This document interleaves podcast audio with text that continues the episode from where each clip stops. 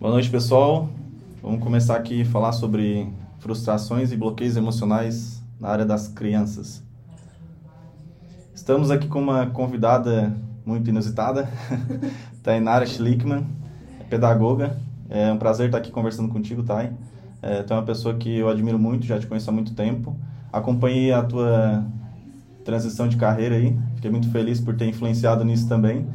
E queria ouvir de ti aí, que tu se apresentasse pessoal, falasse o que que tu faz, o que que te motiva, qual é o teu propósito de vida e passar a bola aí para ti. Joey, é uma honra estar aqui hoje. É, te agradeço por ter convidado, por ter dado abertura para conversar. É, e eu adoro, sim, eu gosto muito de conversar sobre essa minha nova área. E tu faz parte disso, tu sabe. Foi tu que me apresentasse ali esse caminho né, me apresentasse ali o Pablo Marçal, eu comecei a assistir muito, né, botava os fonezinhos e ficava às vezes o dia inteiro ouvindo, e isso acabou me, me dando um, um empurrão, um estralo, é. E me ajudou, me ajudou muito, então também devo a ti essa transição de carreira, devo a ti hoje eu estar aqui falando sobre esse assunto, porque eu fui buscar especialização nisso a partir dali. Uhum. E eu sou pedagoga formada desde 2011, é, sempre fazendo alguns cursinhos, mas sem nenhuma formação específica. E decidi fazer neuropsicopedagogia. Né? Muita gente não sabe o que, que é, um nome até meio difícil de pronunciar. no outro podcast até que eu vim, eu falei neuropp, já fala neuropp uhum. que é mais fácil. É uma abreviada. Abreviada. E é uma área que está aí para... Fala mais perto. É uma área que está aí para trazer as dificuldades de aprendizagem, né? É, para ajudar na avaliação né, para essas crianças terem um, um direcionamento de que dificuldade que é, em que área do cérebro está sendo afetada, o que está apresentando, é atenção, é memória, né? Então vem a avaliação, a neuro traz essa avaliação e traz também a parte da intervenção cognitiva, que é a parte de estimulação mesmo, para a gente estimular essas áreas que estão realmente é, prejudicando a aprendizagem.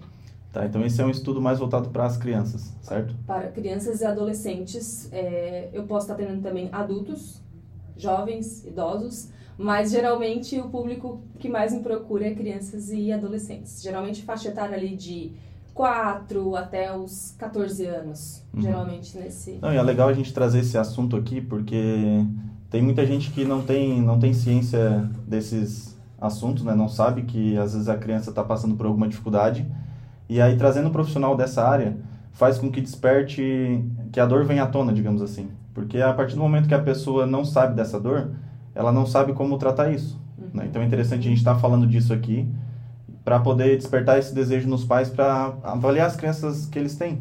Ah, será que a minha criança está passando por alguma dificuldade nesse sentido? Uhum. Então tu atende, tu sabe ver o, o, o resultado que está gerando na vida da criança, né? Uhum. Às vezes a pessoa não sabe fazer um diagnóstico. Às vezes não tem ciência, acha que a criança é assim mesmo. Uhum. E uma coisa que eu queria te perguntar é o seguinte: é, vamos supor dois irmãos, eles podem apresentar dificuldades diferentes vindo da mesma família? Sim, sim. Uhum. É, a gente já parte do princípio de que cada mente, cada cérebro é único. Né? Cada funcionamento, é, cada pessoa tem o seu funcionamento cerebral. Então, independente se veio da mesma família, o que, que vai acontecer? A genética vai puxar muito forte. Então, pela genética, eles podem ter, às vezes, até alguma dificuldade parecida, vamos supor. É, o que a gente tem hoje é a dificuldade de aprendizagem, so, somente ela, né, causada pelo quê? Às vezes a criança passou por um momento estressante, um momento de angústia, um momento onde teve uma perca familiar, né, um luto, é, um momento, às vezes, de problemas em casa, né? E isso vai refletir na atenção, na memória, na concentração dela. Então, nesses casos, a gente trabalha como dificuldade de aprendizagem. Quando a gente faz a avaliação e a gente identifica que, além desses pontos, a gente tem pontos que se encaixam em transtornos, realmente transtornos neurobiológicos, aí a gente vai ter que entender que essa criança vai precisar de uma atenção diferenciada mesmo, atenção mais especial. Então, se for o caso de dois irmãos, por exemplo, os dois podem apresentar, vamos por um transtorno, um TDAH, né? Mas é, existe vários tipos. Então, um pode apresentar o desatento, mais de, falta uhum. de atenção, o outro pode apresentar mais hiperatividade. Então, a gente pode ter até essa, essa situação sim. Mas cada um vai ter o seu funcionamento. Então, a forma que a gente vai aplicar também a intervenção vai ser totalmente diferenciada. Para cada criança que eu recebo, cada uma.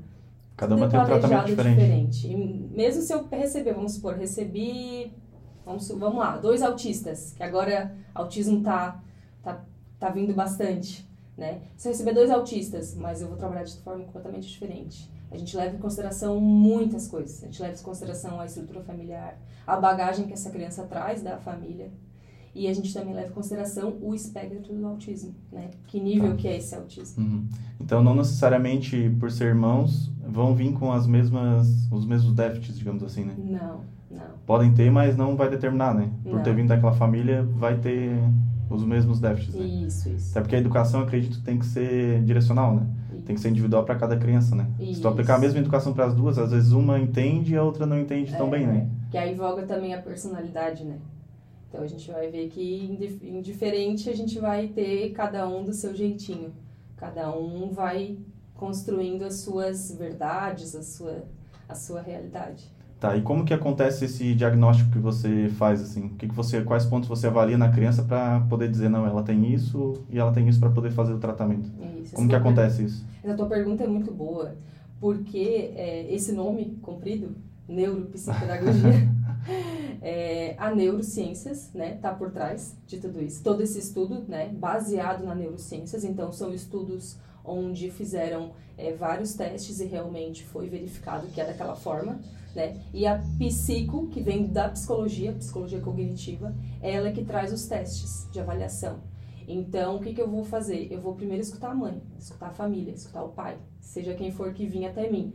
E eu vou escutar essa queixa, e a partir dessa queixa eu vou direcionar quais são os testes que eu vou estar realizando com essa criança, com esse aprendente. É, também para cada um vai ser diferente. Eu vou é, realizando os testes de acordo com o que eu vou vendo. A partir do primeiro teste, ele já vai mostrando né, outros sinais outras situações. Ah, então você vai, vai ali, puxa uma linhazinha e depois você vai ver tem mais umas três, quatro para ser resolvida, né? Geralmente a gente, é, eu atuo de quatro a seis sessões, que é o, o indicado, né? Uhum. Seis sessões seria o limite ali, né? Se for um neuropsicólogo, provavelmente até faz mais, né? Mas de quatro a seis sessões. E aí dentro dessas sessões eu tenho até seis para identificar mas cada uma que eu vou fazendo vai aparecendo alguma coisa. Cada uma aparece alguma coisa diferente. Então eu tenho que me atentar a tudo. A, a avaliação é o momento onde eu dou uma estimulada na criança para ela me mostrar o que, que ela sabe e me mostrar o que está por trás do que ela não consegue fazer. E aí eu tenho que ir ligando os pontos, pontos né? e descobrindo né, o que, que realmente está é, acontecendo ali dentro da mente. Que a gente vai, é, o, neuropsicopedagogo ele vai na mente. Né? A gente tem o psicopedagogo, ele realiza alguns testes também, mas ele não vai para essa abordagem da neurociências. Ele vai mais para a abordagem de entender é, estrutura familiar, né? entender essa bagagem da criança. Ele leva mais em consideração a criança como um todo. E a neuropsicopedagogia não, ela vai direcionando para a mente, para entender o que se passa dentro da mente. Então, digamos que tu faz o trabalho de um neuro, de um psicopedagoga, né? Psicopedagoga, Isso. É até trabalho para falar. e aí tu vai além disso ainda, né? Isso. E você falou uma coisa interessante ali que você faz o diagnóstico com os pais dessa criança, certo? Uhum. Então é extremamente importante que os pais sejam sinceros, Isso, sinceros nessa nessa abordagem, né? Não uhum. querer esconder ou fingir um papel que não é, uhum. porque senão isso vai determinar o teu diagnóstico, né? Uhum. Daqui a pouco tu vai determinar que a criança tem X e ela tem Y. É. Então é importante ter essa sinceridade por parte dos pais, né? Isso. A gente faz, a gente chama de anamnese. É uma entrevista realmente com os pais. E a gente vai, vai ali vai querer saber desde do início, né, da gestação. Toda essa questão é, pesa também. Então a gente vai querer saber tudo, né? Quando que começou a balbuciar? Quando que começou a engatinhar? Como é que foi todo esse desenvolvimento desde o nascimento? né? Até o dia que chegou, até a idade que chegou ali no, no, no consultório. Então a gente faz um levantamento e realmente, se a gente não tiver as informações, ou a gente vai ter que ser muito bom em descobrir sozinho. Ter né? bola de cristal. Ter bola de cristal. ou então a gente vai, né, ao longo da, da avaliação, a gente também vai é, entendendo alguns pontos que vão se caracterizando. Uhum. É. Não, muito interessante esse assunto. É, pessoal, está fazendo sentido aí para vocês, se tiverem dúvidas, mandem aí para a gente aqui no, no chat do Instagram. Eu estou aqui com a Tainara Schlickman, que faz parte da Mente Ativa lá de São Ludgero. Ela é uma pessoa muito inteligente aí, que foi para essa área de crianças. Eu admiro muito quem trabalha com essa área porque não é fácil trabalhar com crianças. Tem que ter muita paciência, acredito, né? E, mas com certeza gera um resultado muito grande. Uhum. E aí, é, nós estamos aqui no segundo episódio do podcast Maturidade Emocional. É, queria que você que está aqui no Instagram enviasse aqui no aviãozinho para mais duas pessoas aí, que são papais e mamães, para poderem estar tá escutando essa conversa aqui, que é uma conversa muito produtiva. E a você que está escutando aí na rádio, muito boa noite. Eu sou o Joey Mello, estou aqui com a Tainara e a gente vai estar tá falando aqui mais sobre neuropsicopedagogia. Ah, deu certo, conseguiu. É um nome grande, mas é um, é um nome que traz muito resultado aí. Uhum. E aí, tá, e quando você, no caso, fez o diagnóstico, qual é o, o passo seguinte? O que, que você faz a partir disso? Como que você trata? É, é, acredito que seja com, de uma forma divertida, né? Que você uhum. vai trabalhando com as crianças. Queria que você explicasse um pouco mais como que isso gera um resultado, uhum. sendo que é uma coisa simples, digamos assim, uhum. simples para quem vê. Porque a criança ela tá o tempo todo brincando, mas às vezes a brincadeira não é direcionada para um problema em si, né? Uhum. Então eu queria que tu explicasse mais como que tu faz essa abordagem após o diagnóstico. Uhum. É, a gente concluindo o diagnóstico, a gente, é, vou só explicar o passo a passo ali, uhum. a gente chama novamente os pais, a gente faz a devolutiva, então a gente coloca todo, tudo que a gente avaliou nessa criança, é, e aí a partir disso a gente começa a intervenção. A intervenção, tudo bem? Uhum. Pode continuar. a intervenção, ela é, ela é planejada, né, de acordo ali com a atividade. Então, vamos supor, é, a criança apresentou dificuldade com memória. É, eu vou buscar tudo que for associado a trabalhar a memória. Como tu falasse, tem momentos em que vão ser atividades simples, mas que são direcionadas. E tem algumas atividades onde a gente realiza jogos. E esses jogos são de raciocínio mesmo, são de estimulação, são para fazer a mente trabalhar. Então a gente trabalha intercalando trabalha com jogos, trabalha com atividades, trabalha é, com brincadeiras, com situações, né? Até situações às vezes do cotidiano dessa criança, mas que a gente traz essas situações e traz para essa para essa característica. Se é memória, a gente vai trazer e vai relacionar e vai tentar puxar essa memória.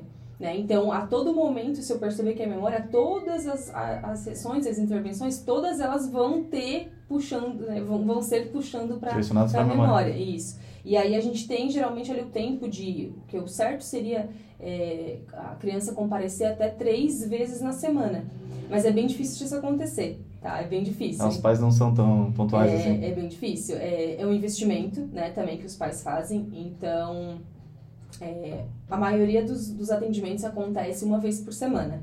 Então, o que, que eu faço? Eu passo para casa. Ó, assim, assim, assim, vamos fazer assim, vamos, vamos observar essa questão, vamos trabalhar assim. Tens o jogo tal em casa, tens tal coisa em casa, que hora que dorme, que hora que acorda. Eu começo a acompanhar a rotina dessa criança. Né? E acabo direcionando também os pais para o que eles fazerem em casa, né? O que, que eles podem fazer para ajudar. Então a gente tem aí, vamos colocar um tempo de uns dois meses, eu coloco. Então, dois meses eu avalio o que, que essa criança conseguiu é, se desenvolver nesse tempo de intervenção. Depois de dois meses, vamos de novo. E aí, a cada momento que a gente vai é, planejar uma nova intervenção ali para dois meses, vamos supor, é um novo foco. Então, são dois meses para um determinado problema, né? Geralmente sim, só se já tiver conseguindo, né? Mas geralmente dois meses é um período onde se fosse três vezes na semana ainda, né? Seria um período onde demonstraria já um resultado mais eficaz, né? Porém, como a gente tem aí uma vez por semana, então eu coloco dois meses, então a gente faz um levantamento e aí vê o que, que realmente ainda precisa trabalhar. Geralmente ainda precisa trabalhar mais alguma, algumas questões, mas o foco principal a gente consegue já nos primeiros dois meses. Já tá, e essa, essa iniciativa de levar a criança geralmente parte dos pais ou vocês fazem alguma atividade para poder estar tá despertando isso, sabe? Por exemplo, em escolas, algo assim. Tem alguma iniciativa nessa parte? Então, a, as escolas nessa questão é, ainda é, é, mais fechado, né? É, a gente não tem tanta abertura para, digamos, é, realizar algum, algum projeto, alguma, alguma atividade na escola, é, para a gente também estar tá conscientizando esses pais, para a gente estar tá trazendo essas crianças, né? É, mas a gente acaba recebendo por indicação. A escola conhece nosso trabalho e acaba indicando o nosso trabalho é, para os pais. E acaba que é, são os pais que vêm até a gente mesmo, são, são os pais a, a partir da escola. Né? Geralmente, quando entrega avaliação, e aí os professores conversam, ó, né, essas questões aqui, tá pegando um pouco. Não tá né? indo tão bem nesse assunto, né? Isso, seria legal levar, né, no profissional, alguém de repente para fazer uma avaliação, alguém para estar tá ajudando, para estar tá auxiliando, e aí é onde os pais acabam trazendo e a gente começa esse trabalho. É, tudo, tu falou ali que é um investimento para os pais, mas tudo é investimento, né? Você não fazer também vai ter um resultado Isso. e aí vai viver com uma limitação, né? Eu falo muito sobre bloqueio emocional, é, no meu livro tu viu que eu falo várias, vários pontos sobre isso. Então eu acredito que quando adulto, se tu continua com esses problemas é porque tu não resolveu quando criança, né? Sim. Então essa criança que está resolvendo isso agora contigo, provavelmente ela vai ter uma vida mais leve lá na adolescência ou na juventude. Uhum. Né? E tu quais são os resultados assim que tu nota acompanhando a criança assim? Ela realmente consegue deixar esse bloqueio, essa frustração para trás ou isso apenas é diminuído assim de nível, sabe?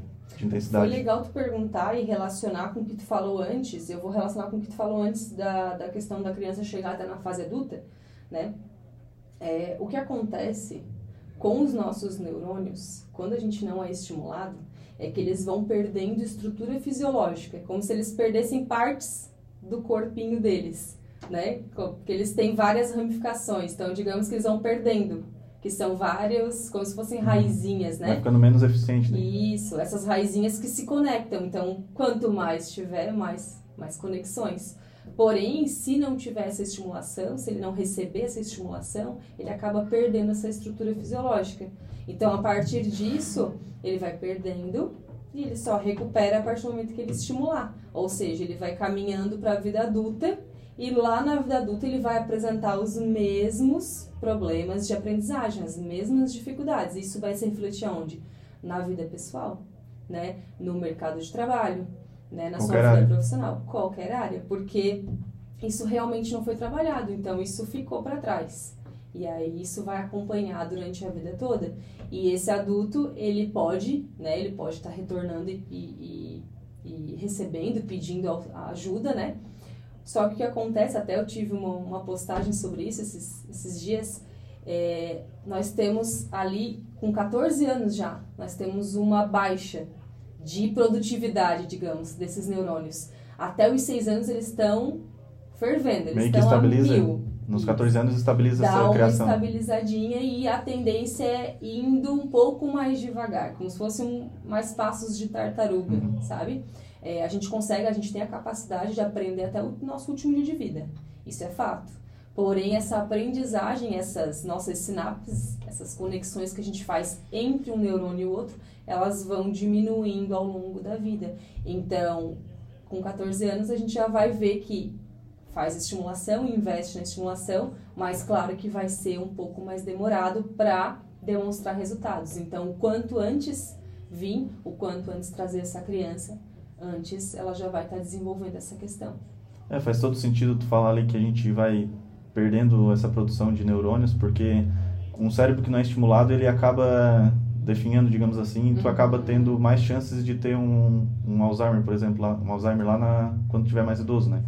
Então, quanto mais tu estimular, mais tu vai ter um resultado, né? Uhum. Mas o problema é que às vezes, por falta de maturidade dos pais ou por pelas inseguranças que eles têm, eles acabam passando isso para as crianças, mesmo sem sem saber.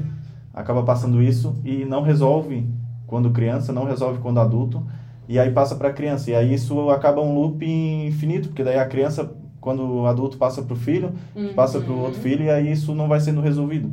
Isso. Então, eu acho que é por isso que a, a criança ela não tem essa maturidade emocional para discernir o que é certo e o que é errado, né? Uhum. E aí, quando ela tem o estímulo certo, ela consegue ter a, a maior produtividade dela, acredito, né? Uhum. Sim, exatamente. É, como tu falaste, ela não tem ela não, ela não consegue, às vezes ela está ali sofrendo em sala de aula, em, em momentos onde ela está estudando, onde ela precisa é, estar com atenção, com memória, e ela está sofrendo e ela necessariamente não vai saber né, o motivo desse sofrimento. Então, são os pais que realmente têm que escutar, né, tem que ter essa escuta da escola, é, tem que prestar atenção né, no comportamento dessa criança, porque vai refletir no comportamento também. Né? Até é, outro dia também fiz uma postagem sobre isso, foi bem legal, uhum. porque é, até teve procura sobre isso, sobre trabalhar comportamento. Sério? É, é, mas é, realmente quem fica com essa parte é a psicologia, né? Eu não estou habilitada para isso, mas o que acaba acontecendo é que no momento que tu trabalha com essa criança, ela vai refletir no comportamento. Então ela vai ter uma melhora até no comportamento dela, né? Porque são questões do dia a dia dela, são questões onde ela vai lidar na escola, onde ela vai lidar nos momentos de tarefa e também no dia a dia, né? Em, em tarefas simples, tarefas simples que ela vai fazer, vai realizar às vezes em casa com a mãe e com o pai. Então ela vai ter uma melhora também nesse comportamento. É, se nas tarefas simples ela já tem um resultado, então nas mais complexas, naturalmente ela já vai conseguindo, né? Isso. Porque se ela associar, ah, isso aqui é simples, eu consigo fazer. Então eu vou conseguir fazer aquilo lá também, porque eu estou tendo resultado, né? Uhum. Eu acho que o que acaba frustrando a criança, assim, é ela não ter um resultado, né? Ela não enxergar um resultado, assim como o adulto. Se você tenta fazer uma coisa assim, você não consegue, você acaba desanimando. Uhum. E a criança também é dessa forma, né? Eu vejo, por exemplo, acompanho muito crianças, porque eu tenho meus afiliados, né? Uhum. E aí é muito engraçado o comportamento das crianças, assim. É, desde um querer fazer ciúme com o outro, um querer chamar atenção. Então, quando começa a notar isso, tu vê o porquê que a criança está fazendo aquilo. Às vezes é alguma coisa que ela criou na cabeça dela, mas às vezes é porque às vezes tu manhou muito a criança, às vezes tu né, deixou a criança muito acostumada com o comportamento, né? Uhum. Então, eu acho que, que isso, de certa forma, prejudica. Uhum. É igual, por exemplo, a criança tá, ah, tá gritando ali. Aí a criança está gritando, não para de gritar, daí tu como adulto pega e grita para a criança parar de gritar. Daí olha, olha, não faz sentido isso, sabe? Que aí tu, tu vai querer passar um comportamento para ela que ela tem que fazer, sendo que tu tá fazendo o mesmo comportamento. Isso, e tu vai acabar se igualando ali aquela situação, então, que apoio que ela vai buscar, né? É, se, se o teu herói, a tua heroína ali, os teus pais estão é... fazendo isso, tu acha que é certo, né? É por isso que a criança desenvolve, talvez, um comportamento hereditário, né? Acha que é certo uma coisa.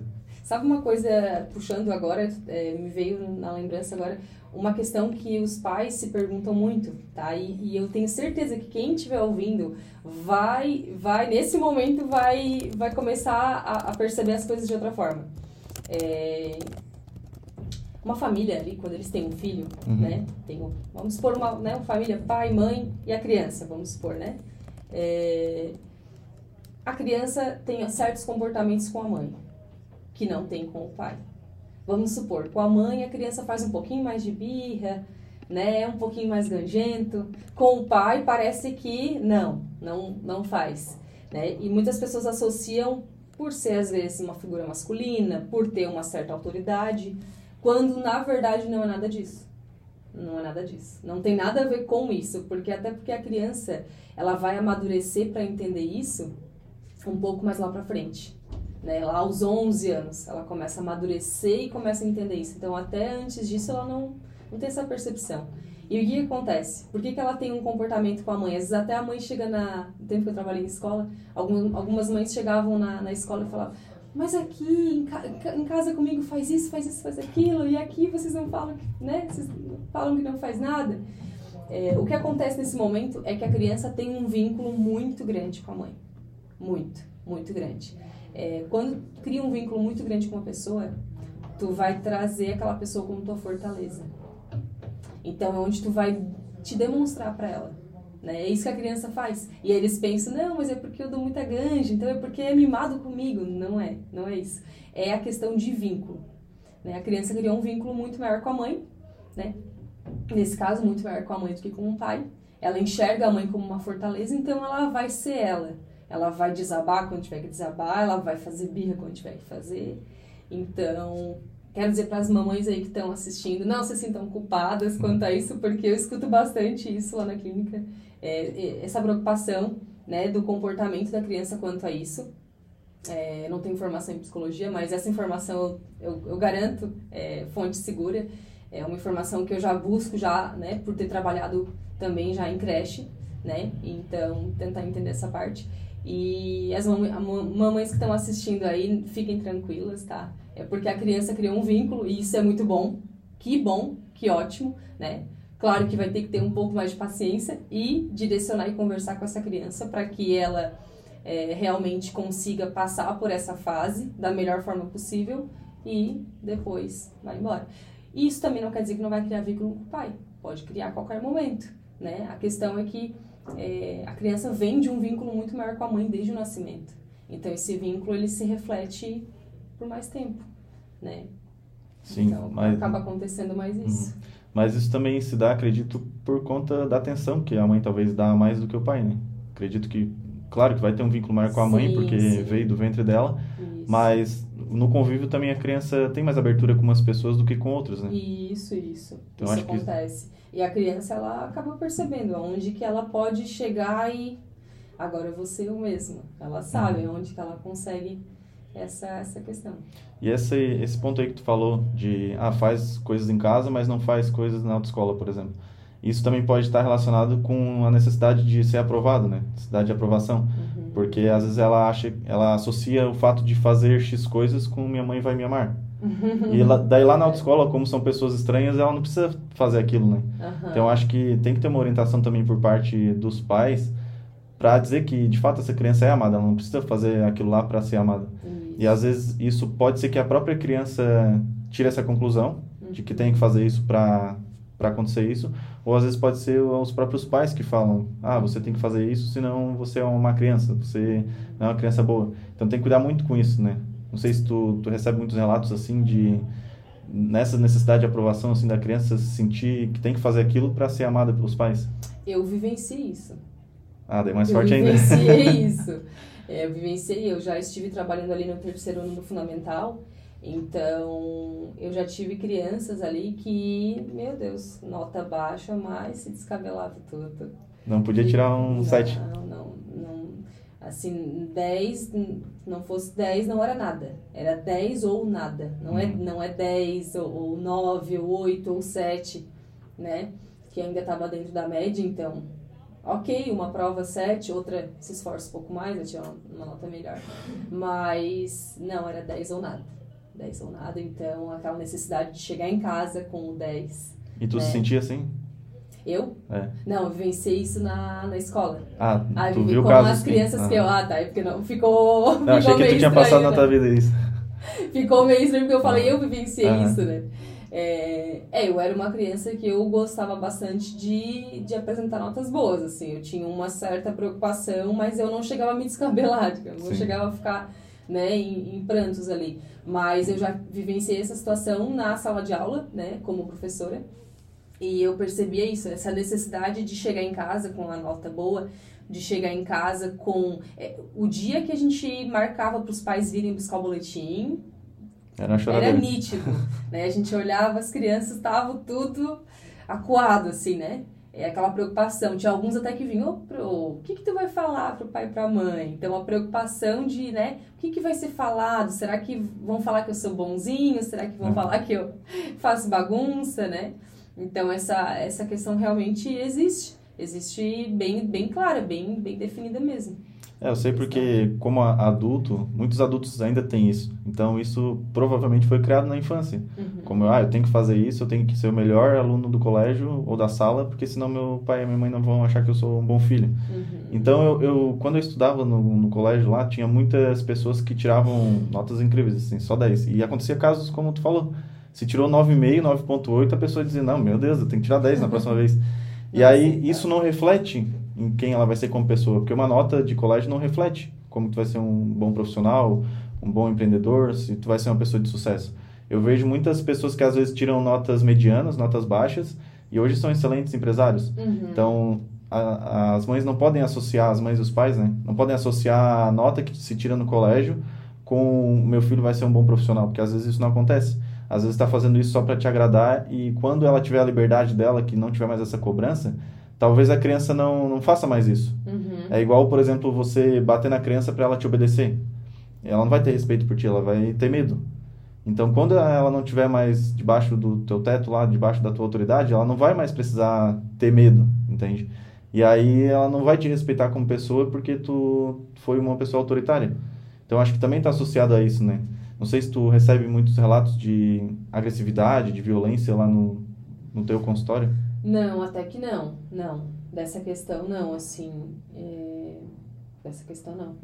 Mas é exatamente o que tu falasse. E isso se reflete para a vida inteira, tá? Para a vida inteira. É essa criança, esse adolescente. Eu, é, recentemente a gente teve as provas do Enem. Eu garanto que tinha uma galera aí com dor de barriga, né? Provavelmente. Que, isso já vem, né? De uma, uma infância onde a prova era um meu Deus, uma prova e não pode tirar nota baixa e, né? E, e, como que é trabalhado isso com essa criança? Porque aí entra aquilo que tu entende muito bem, crenças, né? Uhum. Tu entende melhor daí do que, do que eu. Aí forma as crenças, através dos comportamentos formam as crenças da criança, né? Isso. Que ela acha certo ou errado. E uma coisa que eu queria te perguntar é que assim, estudando o autoconhecimento, eu vi que as pessoas elas são estimuladas de formas diferentes. Ou seja, tem umas que precisam ver para aprender, outras precisam verbalizar, outras precisam ouvir. Uhum. E aí um ensino de um colégio, por exemplo, ele ensina da mesma forma todo mundo. Então ela meio que perde o aprendizado de muitas crianças ali. Uhum. Por isso que às vezes até algumas provavelmente são diagnosticadas com déficit de aprendizado, uhum. mas às vezes é porque não está sendo é, apresentado o aprendizado de forma como ela deveria aprender. Isso. Então, quando tu, tu vai tratar essas crianças, tu, além de identificar esses problemas, tu identifica ferramentas diferentes para crianças diferentes? Uhum. Sim. É, hoje a gente tem um ensino ainda tradicional, né? É, se a gente fosse debater aqui sobre o novo ensino, haveriam várias propostas, porém a gente sabe que hoje em dia a educação ela ainda está caminhando, né? A, a passos muito lentos ainda. É, mas existem propostas, tá? Existem propostas aí é, direcionando para ter um, um, ensino diferenciado desse tradicional. E eu acredito que com essa demanda né, de crianças, algumas com espectro autista, algumas com TDAH, algumas com dislexia e alguns transtornos, outros transtornos, e a educação vai acabar tendo que ir se flexibilizando se né, e, e, adaptando, se adaptando com, com essa nova realidade que a gente está recebendo. Então, essa, essa questão vai, vai acabar acontecendo. Eu esqueci a tua pergunta agora. ah, tá. Não. É, quando você faz o diagnóstico da criança, você determina quais são os, as frustrações que ela tem, por exemplo, uhum. digamos assim.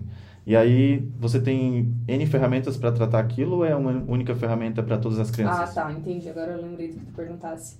É, a forma que a gente tem de aprendizagem desde o dia que a gente nasce são os nossos cinco sentidos, né? Então, a gente vai poder utilizar de todos eles, é, mas no momento já da avaliação eu consigo perceber qual o caminho que faz mais efeito né? Porque eu vou fazendo várias abordagens e eu vou vendo aquela que dá mais resposta, porque a criança ela devolve para ti com mais empolgação, com mais motivação, ela fica nitidamente mais mais animada para fazer aquela tarefa. Então ali tu, opa, esse aqui é um caminho. Já ah, então tu vai fazendo teste com todas as ferramentas que tu tem para poder ver qual que ela tem mais simpatia, digamos assim. Além dos testes é, por si próprios ali, né, tem todos um direcionamento, eu também é, fico atenta e, e, eu vou percebendo o, o, quais são os pontos que ela já está me mostrando. Então, a avaliação é imprescindível, imprescindível. A gente consegue entender realmente qual o caminho que faz sentido para aquela criança e qual o caminho que ela gosta. Né? Porque a gente tem crianças aí que gostam de jogos ou gostam mais de ouvir né, do que contar, ou gostam mais de contar, de fantasiar. Hum né? Ou gostam de atividades onde eles têm que botar a mão, onde sentir, né? E atividades às vezes também mais visuais. Então a gente tem aí realmente vários tipos. E aí tu começa a perceber o que que tá dando mais certo. Até tem um, uma questão na avaliação que a gente faz com uma caixa. A gente chega com uma caixa para criança. A minha é preta, já para despertar hum, o mistério, curiosidade.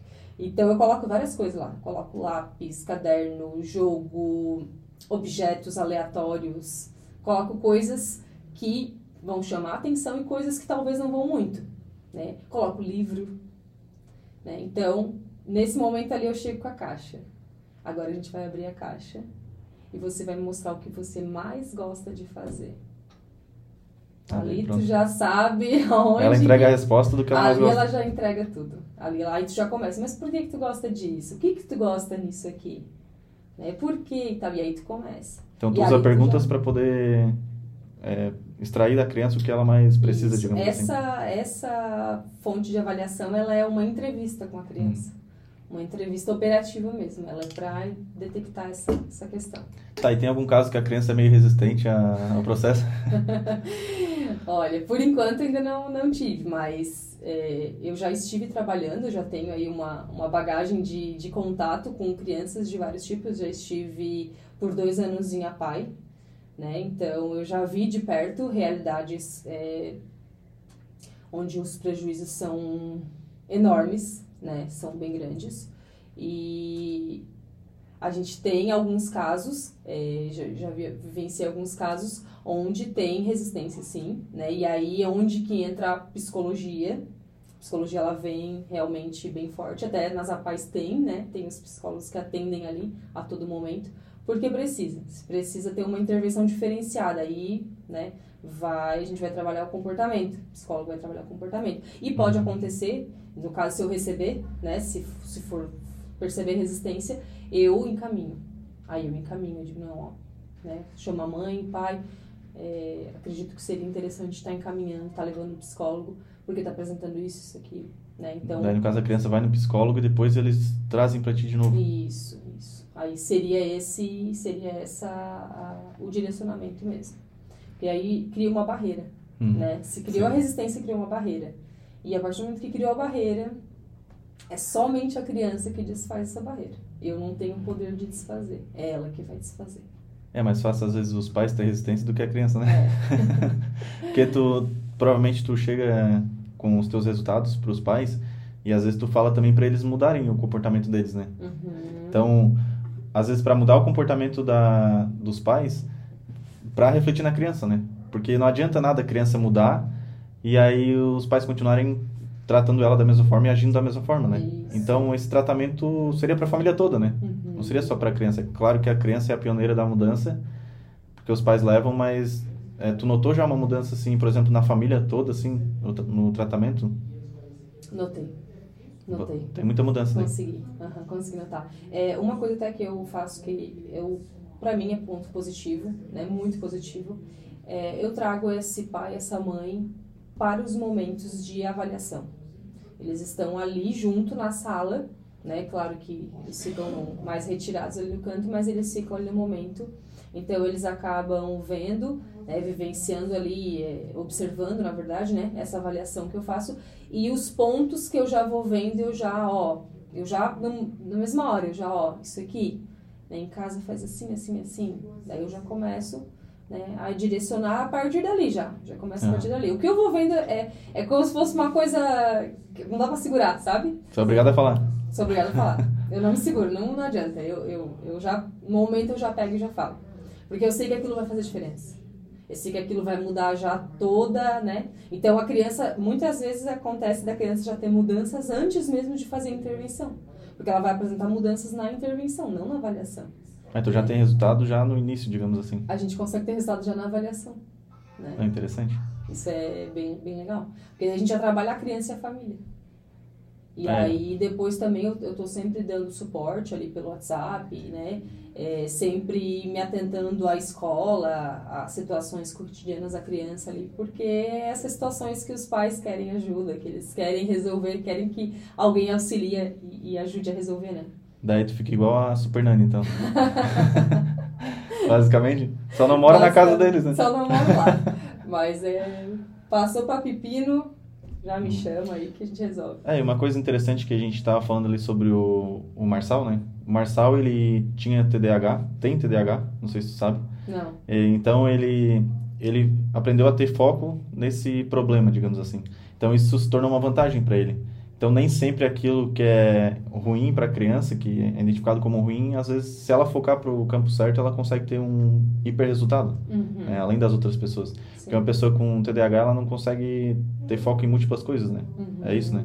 Isso. E aí, quando ela direciona o foco dela para aquilo que ela quer, quando adulta, ela consegue ter mais resultados. O problema é tu não saber disso e aí tá focando o teu foco em uma coisa que não faz sentido e aí tu não consegue pegar nada direito, né? Isso. E o que, o que mais tu recebe, assim, de lá na, na clínica de vocês, no caso? É aprendizagem? Aprendizagem. É mais questão de aprendizagem. É bem legal tu falasse ali do, do foco.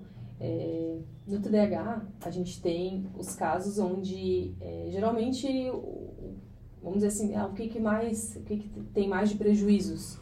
É realização da, de uma tarefa. Então, tu discrimina uma tarefa para essa criança. Ela não consegue fazer até o final. Porque a mente dela simplesmente não para. Então, ela não consegue parar, prestar atenção, né? principalmente se for o hiperativo. Então, a mente dela está trabalhando muito mais rápido do que a coordenação dela. Né? Então, ela vai ter o foco realmente no momento onde ela estiver realizando alguma coisa que ela gosta. Por quê? Porque aquilo que a gente gosta, a gente consegue manter a atenção. Chama, né? Hum, Chama é uma coisa atenção. natural, né? É uma coisa que é como se fosse uma atração, né? Atrai. Então, ela vai prender o foco naquilo ali e a gente realmente vai é, chamar de hiperfoco. E, e vai ter muito resultado, resultados excelentes, né? Porque TDAH ou autismo nem sempre estão associados à deficiência mental, deficiência intelectual, né? Na maioria dos casos, não. Então, a gente só vai ter realmente um prejuízo, que a gente vai dizer assim, que criança não vai desenvolver, é quando a gente né, se atentar para a deficiência intelectual. Claro que a gente vai trabalhar e vai desenvolver todo o máximo que a gente puder, nesse caso. Mas ali a gente encontra uma limitação maior, né? Uma barreira maior. Então, no TDAH não tem essa barreira. Se não tiver comorbidade, se não tiver mais Sim. algum transtorno Outros associado. agravantes, né? Isso. Mas é, a gente vai ter, aí a gente tem Leonardo da Vinci, que tem... Sim, ele focou no, no, objetivo dele, é isso que eu falei, né? Isso. Se a pessoa direcionar o foco dela para aquilo, isso se torna algo bom para ela, né? Mesmo que ela tenha essa, esse déficit, digamos assim. Porque a maioria das pessoas, se elas estão perdendo energia 25% em cada coisa, uhum. ela vai acabar não dando 100% naquela tarefa, né? Uhum. Então, tem vários nomes que são grandes pessoas por conta de colocar o foco naquilo que é necessário, né? Tem até, inclusive, é bem legal a gente falar disso, que a gente fala muito de TDAH, autismo, e a gente deixa a dislexia um pouco de lado. A dislexia é realmente uma dificuldade enorme com parte de leitura, né? E, e consequentemente, escrita. E a gente tem atores aí, é, até internacionais, que a gente não desconfia que tenha. E tem. É, eles têm pessoas que leem os textos para eles, para eles decorarem. Uhum. Né? E a gente não, não nem, nem sabe dessas informações, às vezes, e a gente observa a pessoa ali se, se, né, se virando muito bem e a gente pensa que tá tudo certo. E não, ela teve que receber toda uma, uma ajuda, um auxílio ali para estar tá desenvolvendo aquele papel. É. Mas não quer dizer, isso prova que não quer dizer que ela não consiga desenvolver, né? A gente só tem que realmente é, encontrar qual a melhor forma de ajudar. Ela tem que, tem que entender qual é o processo que mais se adapta para ela, né? Isso. Então, se ela não é boa na leitura, ela provavelmente vai ser boa em ouvir as coisas, né? Então, eu aprendi muito o conteúdo também ouvindo. Uhum. Porque quando tu tá ouvindo, por exemplo, eu consigo, mesmo que eu não tenho 100% do foco naquilo, se eu colocar para ouvir, o meu subconsciente, o meu inconsciente, ele vai pegando essas informações. Uhum. Então, como tu falou da dislexia, se a pessoa pede para alguém ler para ela, ela não está resolvendo esse problema, né? Ela está aprendendo, mas ela está postergando a solução desse problema. Uhum. Acredito que com a repetição a pessoa consiga diminuir isso ou até zerar esse déficit, né? No caso, se for uma dislexia mesmo, é, aí entra como transtorno neurobiolo, bio, neurobiológico. Agora engalhou. e aí não tem cura. Aí não, não, digamos, não tem uma fórmula que vá né, sanar tudo. Mas a gente consegue desenvolver essa criança, esse, esse adolescente, enfim, para que ele tenha, é, para que ele consiga é, trabalhar o potencial dele. Né? Então, se não dá aqui, vai dar lá. Não dá lá, dá lá. Uhum. Então, vai. vai Estimular a desenvolver outra, outros meios de chegar no objetivo, né? Isso, exatamente. Trabalhando outros, outras formas para que ele não perca é, o foco ali, não perca o que ele precisa realmente desenvolver. Né? Claro que vai ser com mais dificuldade, porque quando a gente tem um transtorno, a gente já entende que tem também tem algumas limitações. Mas vai, vai indo, vai indo, vai indo, vai conseguindo. Uhum. É, às vezes o, os próprios pais às vezes podem achar que não tem uma solução e aí acaba meio que aceitando isso, né, na é. criança. Então a criança vive daquela forma e ela vai descobrir às vezes lá na frente que ela tem determinado problema uhum. por conta de maturidade dos pais, né, de levar para um responsável para um profissional responsável, né, que realmente entenda disso. Isso. Então eu acho interessante. Até você falou que o mais que você recebe lá é aprendizagem. Então isso está muito ligado com a educação, né? Com a escola, digamos assim. Então eu acho que seria interessante se os professores recebessem uma aula sobre isso, sabe? Porque os professores, assim como os pais, também são bloqueadores uh, na criança. Porque eles que geram bloqueios também. Por exemplo, se tu for humilhado numa apresentação de trabalho, tu pode se fechar e tu pode criar uma timidez muito grande. Uhum. Porque daí tu, o teu cérebro fala, eu não quero mais que tu entre nessa situação, porque tu ficou muito mal emocionalmente.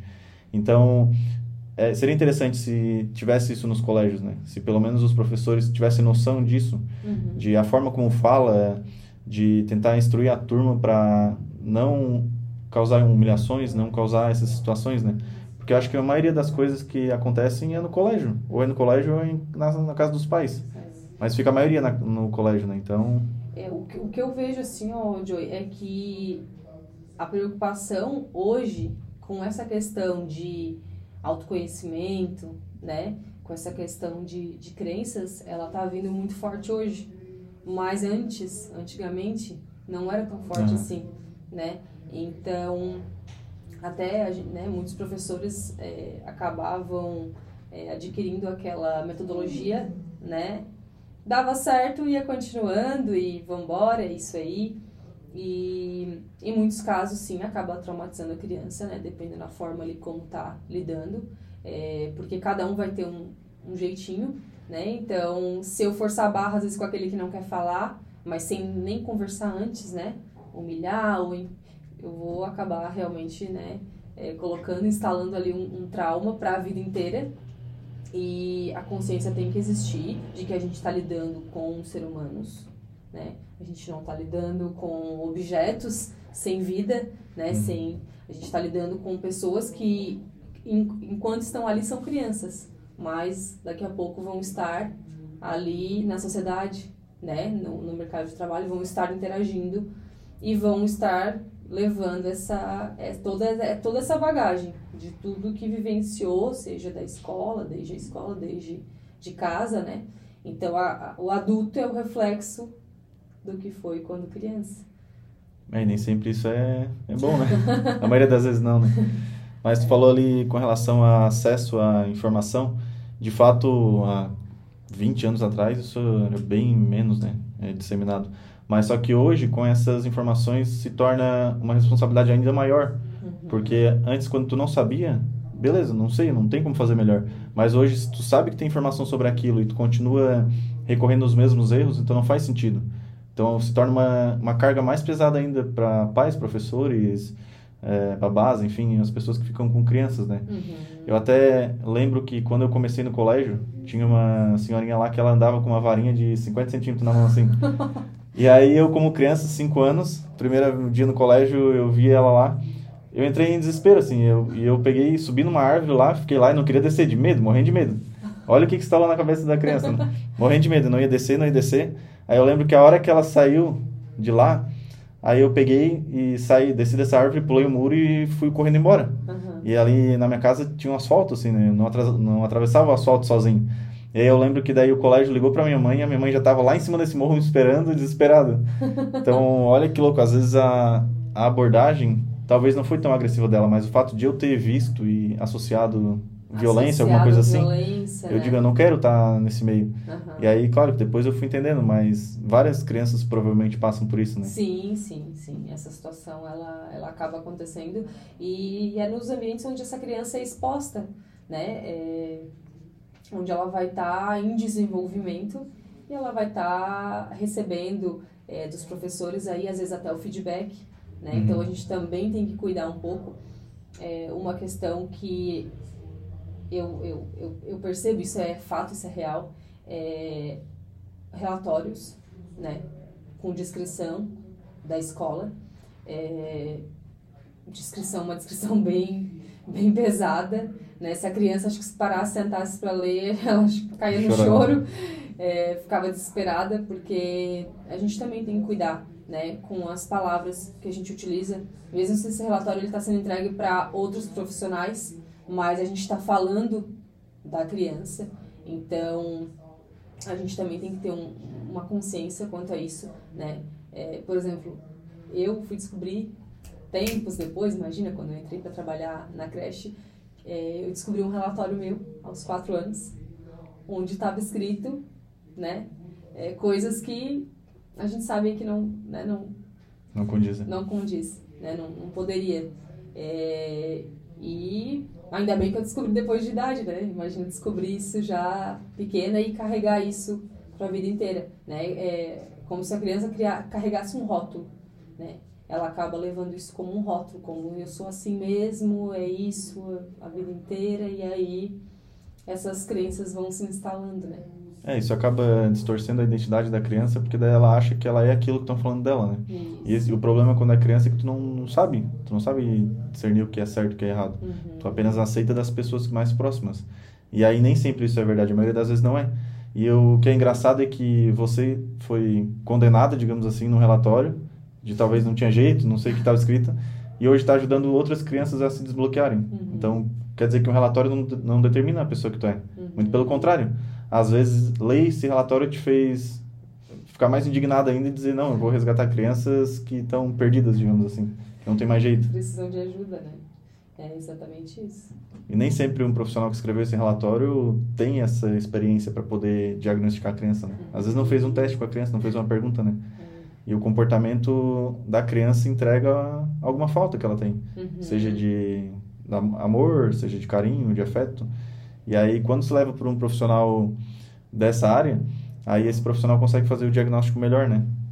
Certo, isso aí mesmo.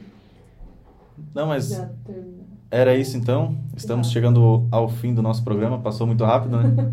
É, muito tem, demais. Tem muitas, muitas dúvidas ainda para a gente solucionar, mas queria que tu falasse aí teu Instagram, para o pessoal te seguir e depois tirar as dúvidas.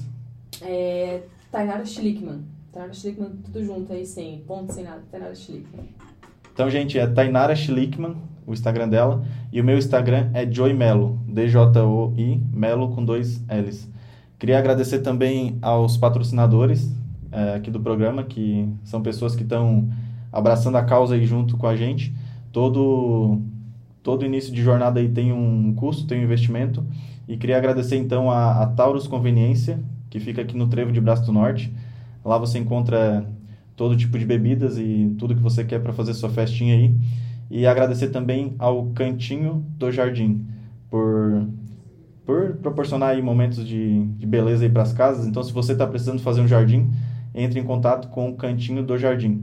Agradecer também você que está aqui na sintonizado na rádio, por você estar tá aqui até agora. Sigam a gente no Instagram e acompanhem toda quarta-feira, teremos programa e novos convidados. Agradeço a Thay por disponibilizar o tempo dela aí, por oh, falar desse assunto muito incrível aí sobre crianças, nunca é fácil falar. É, muita gente quer deixar esse assunto para depois, mas eu achei relevante e muito, muito do tema que eu abordo também é para adultos, mas todas essas crenças, todos esses comportamentos foram gerados quando criança. Então, se você tem filho, leve um profissional responsável e, não deixe isso como se fosse um comportamento natural da criança, porque não é. A criança não pode determinar a identidade dela de acordo com, com o mau comportamento dela. Tá certo? Então, é tá aí. aí. Queria deixar aí para te dar a tua despedida aí. Queria agradecer novamente né, o, o espaço aqui, esse momento de conversa. Foi muito legal, muito bom. Passou rápido, super demais, né? rápido. Né? É, a gente começa a falar, tem vontade de falar, falar, falar que é um assunto que tem que ser falado mesmo, uhum. tem que ser falado, né? tanto a minha área quanto a tua área. É um assunto que está vindo aí com tudo e quanto mais a gente falar, mais informações chega, mais pessoas vão, vão receber essas informações e mais pessoas a gente pode estar tá ajudando. Né? Uhum. Esse é o nosso foco. E queria agradecer ao pessoal que assistiu aí, espero poder ter ajudado. É, quem quiser mais informações ali, pode me adicionar no Instagram, pode me seguir. É, eu faço publicações também, é, explicando né, algumas situações e estou à disposição aí para o que precisar. Obrigado, Thay. E queria deixar um último recado aqui também. Amanhã tem o podcast Pode Vencer, da Luana e da Julie. Elas também são baita empreendedoras aí que, que trazem várias pessoas bacanas aqui. Amanhã às 20 horas, então, sintonizem aqui na Rádio ACBFM no programa delas, que elas também são top das galáxias. já, já tive aqui no programa delas também, foi muito legal. a Thay também já teve, né? Adorei, adorei as meninas. São adorei. demais, né? Até a, a Thay ali a gente já tá para combinar com o pessoal da Mente Ativa há mais de meses já para fazer algo juntos, né? E agora que vai deu sair, certo. Vai sair. Infelizmente as meninas aí não puderam estar tá aí, a, a Aline a e a Gislaine. Mas numa próxima oportunidade nós vamos estar conversando aí mais sobre isso. Obrigado, pessoal, por estarem participando aí. Foi um prazer estar com vocês essa noite. Esse foi o podcast Maturidade Emocional, episódio 2. Muito obrigado, boa noite.